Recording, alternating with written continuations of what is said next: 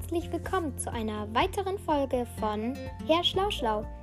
Heute erzähle ich euch die fünf witzigsten Witze. Viel Spaß! Treffen sich zwei Tiere. Sagt das eine, Hallo, ich bin ein Wolfshund. Meine Mama ist ein Wolf und mein Papa ist ein Hund. Und welches Tier bist du? Ein Ameisenbär. Nie und nimmer, meint der Wolfshund. Der zweite, Zwei Schnecken stehen an einer Straßenkreuzung. Die eine möchte die Straße überqueren. Da sagt die andere, Vorsicht, in zwei Stunden kommt der Bus. Der dritte kommt ein Hase zum Schneemann. Möhre her oder ich föhn dich.